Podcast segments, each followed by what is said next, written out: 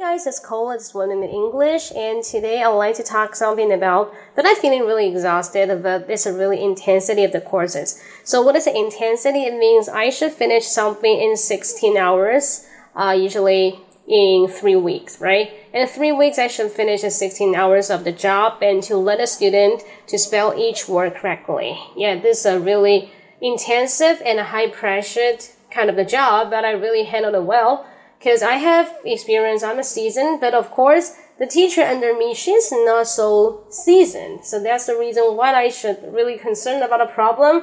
Um, am I doing something wrong? Because I put her into the round table.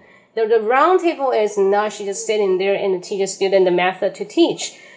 It's the instructions usually is based from the accumulation of the years you do that day by day and step by step and gradually you have your own method to teach a student. I think everything needs accumulation.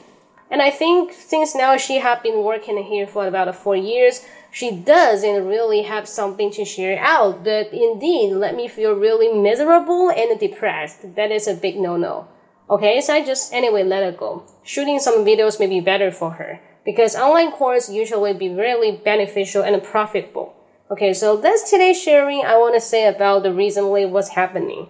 Just not complaining, just nagging. Okay, I like nagging. Nagging something up, say what you want and say, use any kind of language you want to use to say to express yourself out. Because everybody, you can make your own sound. See you next time. I'm Cola. So if you like my program, don't forget to WeChat me. So my WeChat official account is 英语口语风暴，英语口语风暴。See you next time. Bye bye.